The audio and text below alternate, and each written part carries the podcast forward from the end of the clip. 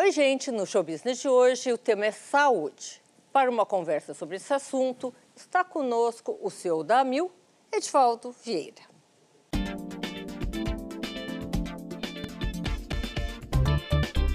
Ele é bacharel em administração, com especialização nas melhores escolas de negócios do país. Desenvolveu carreira na MetLife, no HSBC e no Citibank. Vamos falar agora com o CEO da Amil, Edvaldo Vieira. Edvaldo, bem-vindo ao programa. Obrigada pelo seu tempo, pela sua possibilidade de conversar aqui com a gente nesse momento tão crucial para o mundo. Obrigado a você. Vamos começar com o quê? Pandemia, né? O que, que a Mil aprendeu nesses quase dois anos sofrendo e lutando com a pandemia? Bom, obrigado pelo convite, prazer estar aqui com você. Acho que a pandemia tem muitos aprendizados, né? E para nós a pandemia começou lá atrás no nosso comitê de crise. Nós começamos acompanhando que, essa pandemia desde a China e depois nós criamos um comitê de crise um grupo multifuncional, com todas as áreas envolvidas. Embora tivesse uma liderança clínica, era importante que todo mundo se envolvesse. E depois isso virou um comitê de soluções, porque a gente começou a identificar soluções para todos os pontos do que a gente identificava. Acho que tiveram vários aprendizados durante a pandemia. Teve um primeiro aprendizado de ser humano, que foi a coletividade, né? Isso trouxe a empresa muito junto. Nós elencamos três prioridades no início: cuidar bem do nosso time, cuidar bem dos nossos clientes e pacientes e olhar a, a sustentabilidade do negócio. E a gente manteve essa disciplina no durante. É, dentro desse, desse, desse capítulo da pandemia, o aspecto clínico foi importante, então a gente tem um corpo técnico de médicos alinhados com os Estados Unidos. O fato de nós fazermos parte do grupo da United no mundo nos ajudou, porque a pandemia corria o mundo, já tinha passado pelos Estados Unidos, eles já tinham algum conhecimento e isso foi trazido para cá. Né? E a gente foi implementando e aprendendo junto com o corpo clínico a lidar com a pandemia na parte clínica, ajustando protocolos, criando protocolos, treinando nossa equipe né? e cuidando muito do nosso time. Além disso, a gente também aprendeu que a gente podia fazer home office. Nós colocamos 7 mil pessoas em duas semanas em home office. Nós somos, na, na, empresa, como parte da United no Brasil, 38 mil pessoas, 80% delas estão na linha de frente. Nos hospitais, né? e 7 mil, mais ou menos, estão nos centros administrativos. Qual foi a reação do cliente da Amil? Vamos dizer, sou cliente da Amil, começou a pandemia.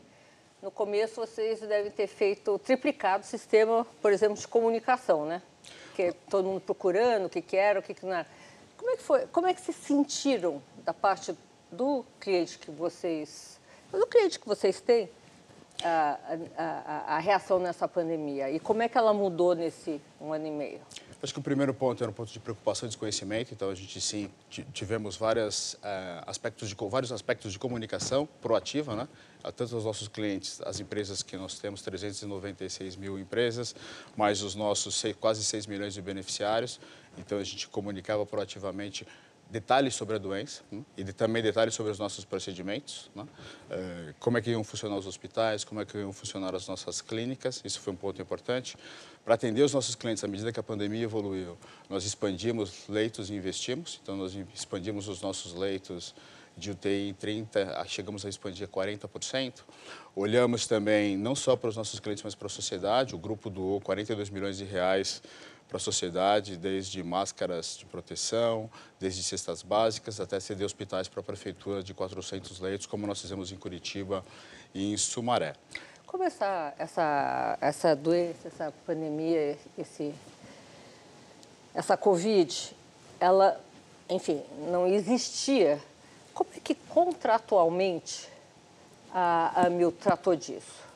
Vamos dizer, eu descubro que eu tenho Covid, vou para um hospital e ali não não está dentro da, da, das referências antigas é, é, é, como lidar com esse tipo de doença. Assim, nós atendemos a todos os clientes dentro dessa doença e, conforme eu falei, a gente tem o protocolo médico, né? Então, os nossos médicos foram tendo contato com a doença, foram tendo contato com os estudos. A gente tem esse grupo clínico que se atualiza constantemente, muito contato com os Estados Unidos. E o nosso grupo nos Estados Unidos é o grupo mundial, né? Nós estamos presentes em 130 países. 130? É. Então, nós tivemos a vantagem de poder acompanhar e aprender com os outros países de protocolos, como a doença evoluía, e a gente conseguiu implementar aqui. E, e, com isso a gente foi aprendendo também, a gente vê os indicadores de eficiência clínica foi sendo muito importante junto com os investimentos que nós fizemos para a gente cuidar dos nossos pacientes. Nenhum cliente a mil, nenhum paciente ficou sem leito ou sem tratamento na mil durante esse Nossa, período todo. Parabéns. Essa era a nossa meta. O Conselho Nacional de Medicina liberou os médicos, cada um, para tratar o cliente como quisesse. Por quê? Porque não existia protocolo mesmo, não é uma crítica ao Conselho nem nada, nem a favor nem contra. Mas aí cada um começou a tratar do jeito que queria. Na Mil, vocês fizeram um protocolo? Olha, gente, vamos fazer assim, assim e assim. É, sendo que não existia alguma coisa aí uma ciência mais clara no começo para isso? Na Mil, sim. Primeiro, a gente respeita isso do Conselho totalmente. Né? Tá. E na Mil, a gente tem dois grandes blocos. A gente tem a nossa própria rede, né? a nossa rede verticalizada, os nossos 15 hospitais na Mil, a gente tem 33 hospitais no grupo. E tem a nossa rede credenciada. Né? A rede credenciada, ela utiliza os protocolos definidos por, pelas próprias instituições. Na MIL, o que nós fizemos foi orientar os médicos com base nesse aprendizado dos protocolos e dos aprendizados de outros países, dos estudos clínicos, e a gente se treinava os médicos e orientava com base, com base no conhecimento que a gente estava adquirindo e compartilhando. É, essa experiência que, que estamos passando no mundo, você acha que ela vai impactar como a medicina, os planos de saúde, o que, que vocês têm de projeção em relação a isso? Eu acho que assim, a pandemia trouxe alguns aprendizados, né? Então, pr primeiro, acho que eh, os protocolos clínicos evoluíram, tiveram que evoluir numa velocidade, então tem aí um conhecimento é, que fica. Acho que a vacinação, se a gente olhou a vacina, a vacina foi feita em tempo recorde, também é algo que fica. A gente olha em termos de, no Brasil, principalmente, a telesaúde, né, a telemedicina. Eu acho que é algo que veio para ficar na Mil, nós liberamos para os nossos 3 milhões e 400 mil beneficiários de saúde, para 100% da base. Nós fizemos até o mês de agosto 1 milhão e 800 mil consultas e 87% dessas consultas que supostamente os clientes iam ao pronto-socorro foram resolvidas pela telemedicina. Então a gente, a gente viu que o cliente gostou, que o cliente quer e elas têm NPS alto. Então acho, a gente entende que isso é algo que veio para ficar. Desculpa. Mas legalmente precisa fazer algum ajuste? Tem uma discussão sim, processo... porque ela foi liberada durante a pandemia. Tá. Né? Agora tem uma discussão importante da regulamentação pós-pandemia para a telemedicina. A gente entende que é importante, entende que o cliente quer, é adequada para o médico. Acho que tem um ganha-ganha importante para o sistema de saúde. Dos dois lados, é. né? E, e, volta no grande ponto que tem todas as indústrias, né? na experiência do cliente, né? a experiência da comodidade da sua casa antes de você se deslocar e, e, de verdade resolver a sua situação, sem precisar se deslocar. Eu acho que é extremamente importante, eu acho que tem um ganha-ganha importante. Acho que a gente aprendeu enquanto como usar a inteligência artificial melhor, né? A gente usa é, projeções para ver como é que vai ser a pandemia, como é que vai ser a doença, isso incorporou também. E principalmente o home office, né? A gente descobriu que a gente consegue trabalhar de home office de uma forma equilibrada, de uma forma produtiva. Então, acho que essas coisas são as coisas que vieram para ficar, que a gente vai poder extrapolar depois da pandemia. Oswaldo, veio um, um, uma pergunta aqui, né? minha me corrija se eu estiver errada. Hoje em dia, ah, você dá um Google, né? Infelizmente, aliás, Google virou como Gillette um sinônimo né, de, de, de busca, e, e, procura saber coisas técnicas. Ah, eu tenho isso, então você vai lá, tem isso, isso, são coisas técnicas. A, a, a, você, a presença do, do doente no médico, ele ir ao médico, não seria mais, ah, talvez, efetiva que existe uma troca aí entre seres humanos, o médico tem a sensação de como você pensa, como é que você está captando isso e consegue te dirigir, uma coisa menos técnica, assim, A, é, um resfriado A, mas uma dor de garganta B é resultado do C. É, é, é uma coisa mais de intuitiva. O médico ele tem que ser intuitivo, né? Como é que faz isso na telemedicina? Então, eu acho que assim, você brincou do Dr. Google, né? Então, assim, eu acho que traz algumas variáveis é importantes. Então, o comportamento do médico ele passa a mudar, né? Porque quando o paciente chega com o suposto conhecimento que pegou. Então, assim, o, tem médico que não gosta, tem médico que entende, né? Então, assim, tem uma primeira abordagem do médico, como é que eu trabalho com isso, né? Porque, assim, é, obrigatoriamente aquilo pode não ser verdade, tem outras variáveis que nós, como não especialistas do assunto, não entendemos, né? Aí vai ter que ter paciência. É, então, assim, acho que tem uma primeira educação da postura do médico. Eu acho que o ponto importante aí é respeitar o especialista. Né? Então, assim, eu acho que o médico estudou, tem qualificação, está sempre se atualizando, então acho que o respeito ao especialista, eu que não sou médico, então eu sempre gosto de respeitar o especialista e a gente aprendeu isso muito na pandemia. Cada área a gente tinha um especialista, porque nós todos temos opiniões de tudo, né? Mas assim, vamos respeitar o especialista na decisão daquele capítulo, então acho que é importante. A telemedicina a gente tem identificado que esse contato ele não é tão primordial para 100% dos casos. Né? Tanto é que 87% resolve, os outros 13% têm outro direcionamento. Né? E a gente sabe que no final, 5% acaba indo para o hospital para uma emergência efetivamente. Né? Isso é estatístico, né? Isso tem, isso tem mostrado nesses atendimentos que nós fizemos e, e, e os estudos indicam esses percentuais. Né? Interessante isso. Olha, eu quero explorar esse ponto, vou te interromper um minutinho Lógico. só, tá? Já estão me chamando ali. Tá bom. No próximo bloco, continuamos com a nossa conversa com o seu Damil Edvaldo Vieira. Não saia daqui.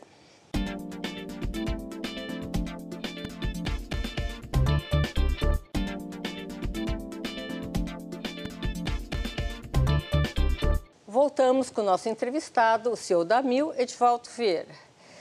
Edvaldo, estava ali explorando você um pouquinho no bloco anterior sobre é, é, é, essa esse contato do médico físico né, com o paciente e, e, e a telemedicina. E você estava dizendo aqui que 87% dos casos você resolve à distância.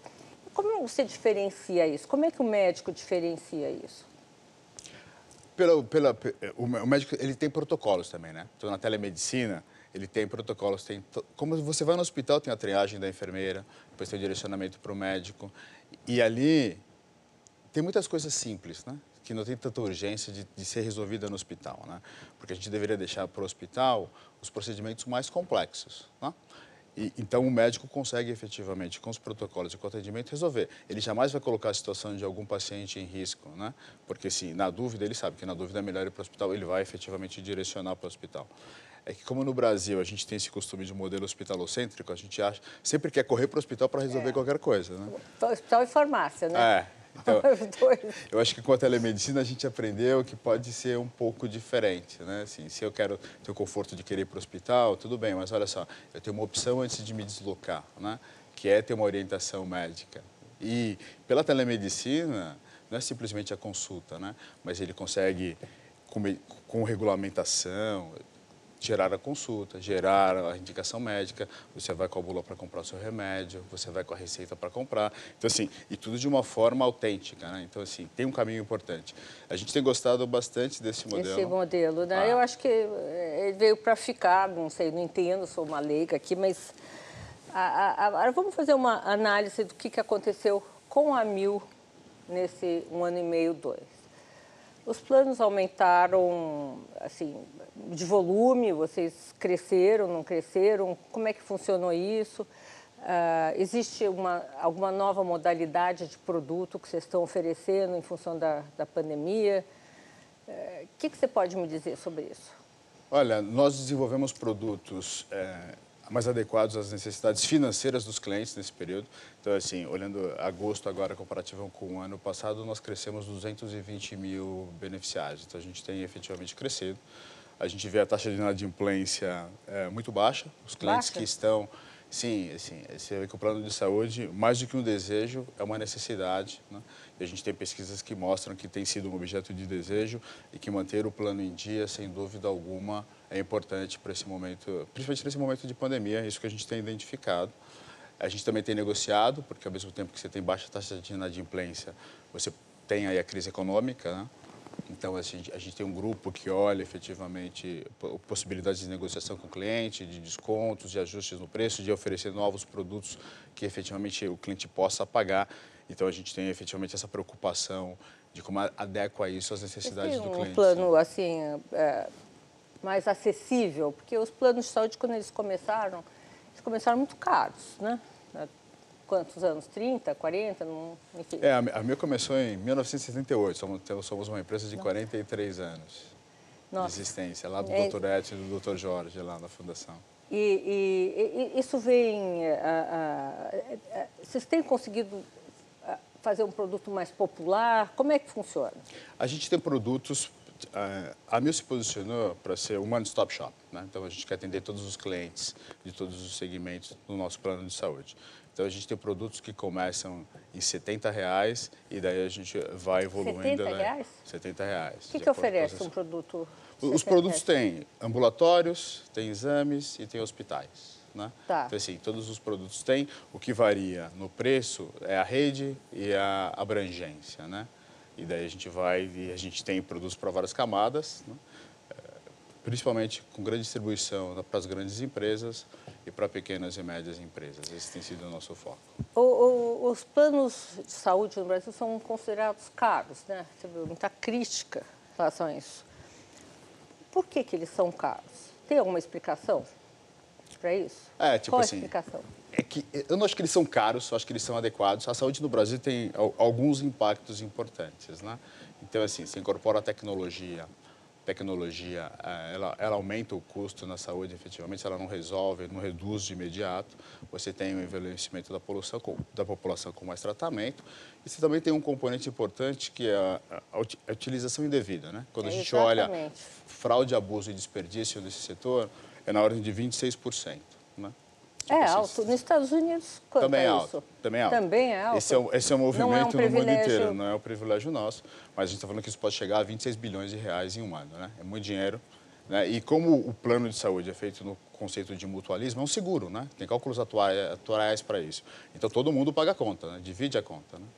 Então, então assim, é, a eficiência... Por que, que o brasileiro, eu não sei, talvez é. você me corrija se eu estiver errada, eu tenho a sensação que o brasileiro, na hora que ele tem um plano de saúde em mãos, fala, oba, então a semana que vem eu vou fazer um exame de estômago, porque está doendo. Nessa outra semana eu vou uh, olhar o meu pé, que também não estava funcionando muito. E se eu tiver um problema com, com o coração e eu não sei, acho melhor fazer um exame também. Sem uma, uma, uma consistência maior. Me corrija se eu estiver errado.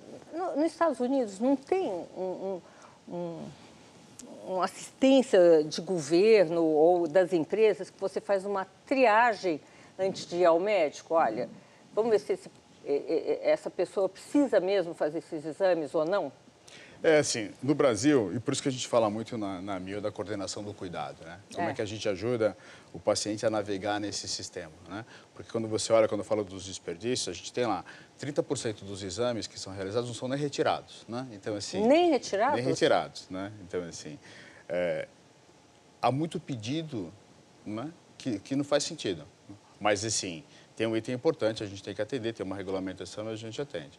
Acho que o brasileiro, nas nossas pesquisas, indicam assim, eu tenho, eu vou usar, né? Acho que não é, é. um mas assim, eu tenho, eu vou usar, né? Tem, tem a, a famosa dos reembolsos, né? De, ah, tem dois recibos aqui, custa X, dá dois recibos porque eu tenho reembolso.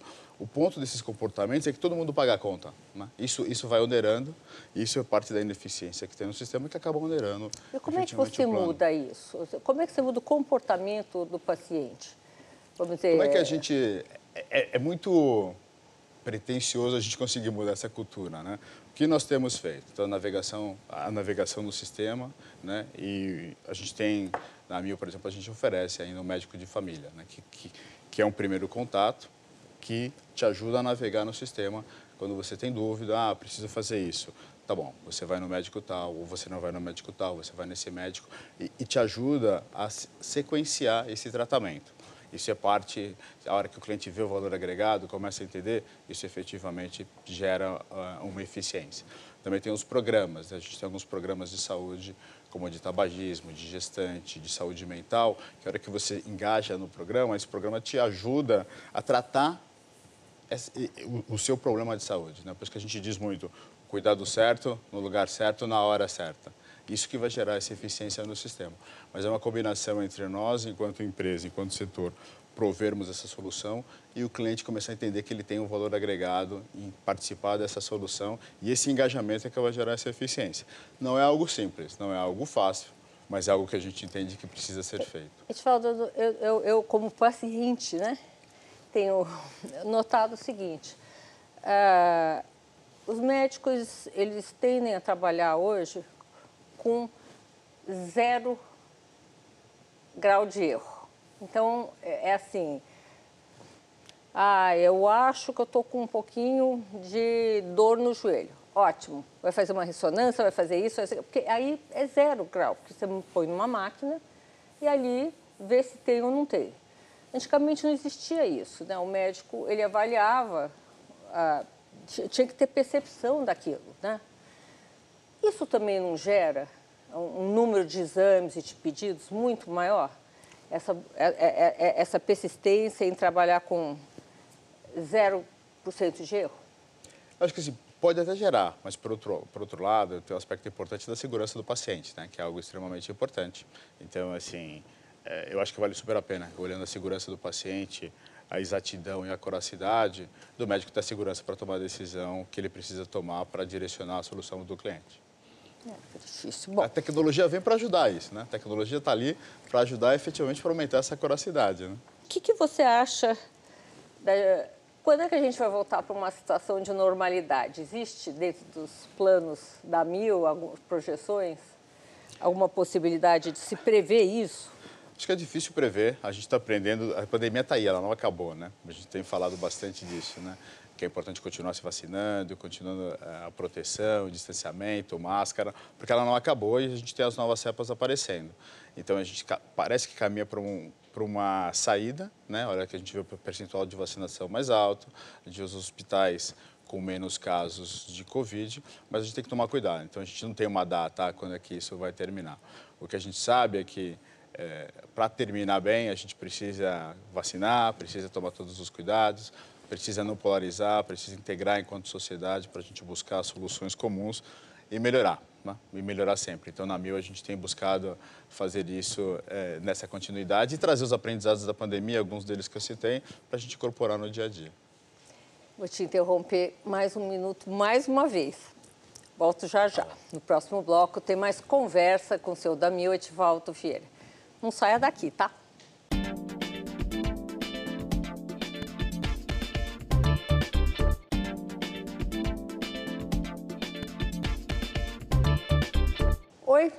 Voltamos com o nosso entrevistado, o senhor Damil Etivaldo Vieira.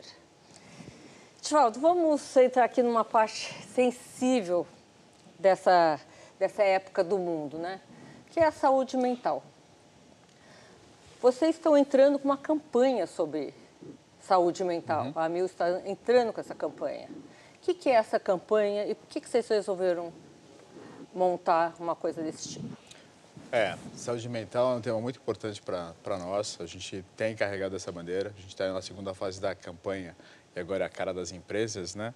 É, mas a gente começou isso lá atrás. Né? Em 2018, tinha um estudo da OMS que já dizia que em 2020, saúde mental seria uma das doenças de incapacidade, a depressão especificamente, muito intensa em 2020. Então, em 2018, a gente criou nosso programa de saúde mental para os nossos clientes. Né? Pré-pandemia? Ah, pré-pandemia.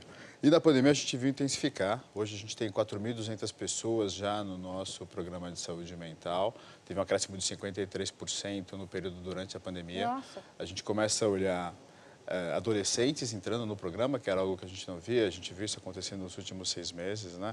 Então é uma preocupação que nós temos. A gente resolveu trazer isso não só para a empresa, mas dentro da, no, da nossa missão de fazer que os nossos clientes tenham vidas mais saudáveis e que o sistema de saúde funcione melhor para todos, a gente trouxe essa bandeira de saúde mental para a sociedade, né? Porque isso não é aquele mimimi, né, como as pessoas gostam de falar, é algo silencioso e é importante a gente ter o espaço para conversar, para entender e para que as pessoas possam falar, né? Eu Tem posso um... contratar um, um seguro de saúde mental? com a Mil, a gente, vocês, é, como é que vocês os fazem? Os nossos clientes que têm os nossos planos têm direito automaticamente. A gente está na evolução agora dos nossos produtos para oferecer só o produto de saúde mental para o mercado. Essa é a nossa próxima Uma fase. Uma coisa isolada. Ah, porque a gente viu que ele é importante. Aí, se eu precisar de um psiquiatra, um psicólogo, a, a Mil cobre?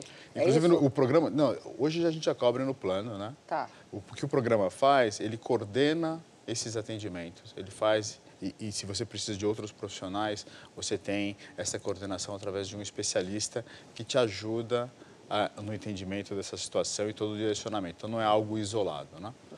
É uma tendência da medicina que é, de, dessa dessa é, essa linha de pensamento de que você próprio produz as suas próprias doenças. Acho que tipo acho, acho que não, né? Acho que o ah, ponto tá. da saúde mental é, a gente olhou e tem essa preocupação e saiu recentemente foi publicado no The Lancet, um estudo um estudo da universidade de Londres, assinado pelos psicólogos, que diz que o efeito do isolamento da pandemia vai durar por décadas. Né? Então, assim, é algo que a pandemia vai nos deixar enquanto sociedade, a saúde mental, isso precisa ser tratado efetivamente. É, então, você tem que saber que existe, saber que tem como tratar e saber que é importante as pessoas falarem. Né? Quando você olha hoje os índices de tentativa de suicídio, de depressão, Aumentaram de violência doméstica, muito. aumentou, impactou demais o que a sociedade. O que você tem de estatística aí para A, a gente vê os, os, os, números aumentando consideravelmente para todos esses aspectos que eu citei. Em todos os países, a Todo, United Health tem no, no, Todos os países tiveram aumento. Então, assim, o impacto da saúde mental ele é mundial, não é só, não é só aqui. A pandemia traz isso, catalisa isso de uma forma mais intensa. Né? Então, na, nessa nossa bandeira aqui no Brasil, a Mil tem feito essa. Não é simplesmente uma propaganda, né? É mais do que isso, é uma conscientização para que as pessoas possam falar. Cuidando do nosso time também, como eu falei no início, uma das nossas prioridades, a gente tem o serviço de apoio ao colaborador. A gente viu que em 2020 foram feitas mais de duas mil consultas só com psicólogos. Né? Então a gente vê que isso tem uma demanda importante e todo mundo tem começado a falar e começado a procurar ajuda, que é, que é extremamente adequado, extremamente importante. Não é vergonha, é necessário e tem que efetivamente ser tratado. Como é que a Mil trata a diversidade dentro e fora da empresa? Então, assim, inclusão e diversidade é um pilar estratégico para a gente, para o nosso grupo. Sempre foi? Tipo assim, sempre foi, agora mais intenso e vem, inclusive, da nossa matriz da United Health Group. Né? Então, assim, inclusão e diversidade é um pilar estratégico para nós. Né? Então, a gente, é, em 2018, intensificou isso. A gente, fez, a gente trata de inclusão e diversidade também dentro do planejamento. Em 2018, a gente começou um planejamento. Então, a gente começou muito com letramento, né? começando pela liderança. E a gente fala de inclusão e diversidade por quê? Porque não é diversidade pela diversidade, né? não é você só contratar as pessoas diversas. Você tem que ter um ambiente que inclua que a pessoa se sinta que pertence àquele ambiente. Né? E, então, primeiro ano a gente falou muito de letramento da liderança. Segundo ano a gente começou a ir para as ações, porque as ações elas, têm que ser intencionais. Né? A gente entende que as empresas refletem a sociedade e a gente traz para a empresa os nossos vieses inconscientes, os nossos preconceitos, a gente tem que tratar isso. Então, na, na Mil, na UHG Brasil, né, que a gente tem seis grupos de afinidade, né, e também isso é importante também. A gente trata, a gente tem mais de 300 pessoas, funcionários envolvidos nos grupos de afinidade. A gente olha a equidade racial, olha para a mulher, para pessoas com deficiências, LGBTQ+, a gente olha para gerações e a gente olha para religiões. Esses são os nossos seis grupos. Né? Tivaldo, é, qual a grande diferença que você sentiu? Você veio de um mercado, mercado financeiro, né? Que é bem diferente, né? Do, do, do mercado de saúde. Qual foi a principal... Qual foi o principal impacto que você sentiu na hora que você mudou de setor? Queria falar um pouquinho sobre você. Acho que assim, os dois setores são complexos né, e têm oportunidades. Eu vi o financeiro, em função da nossa inflação galopante dos últimos períodos, com um grau de eficiência mais intenso. E não morreu do coração, né? Por da inflação, né? Ah, assim, acho que a inflação fez com que o setor financeiro buscasse eficiências ah, para sobreviver, e isso aconteceu. A saúde, nem tanto, tem oportunidades de eficiência, mas o grande Agora, ponto para mim é né? assim. A pandemia é um. Gerou várias setor, eficiências, né? acelerou, né? É. Tanto é que a gente olha a transformação digital na saúde e o pessoal brinca, né? Quem acelerou o CEO, o CIO, não foi a pandemia, porque os clientes começaram a usar o aplicativo, começaram a usar o site, o fato de não poder sair de casa, isso acelerou. Mas acho que a grande variável são as pessoas, né? Porque, assim, no mundo financeiro você fala base de dinheiro e na saúde você tem o paciente, você tem o cliente que é, muda essa abordagem E tanto é que hoje eu me sinto um privilegiado de estar no meio da pandemia, numa empresa de saúde, podendo fazer, ajudar a fazer a diferença na vida de milhares de pessoas. Porque a gente conta as mortes nas estatísticas, mas olha a quantidade de pessoas que tem alta. Que, alta. Né? Então, assim, é, é, isso daí ninguém conta, ah. né?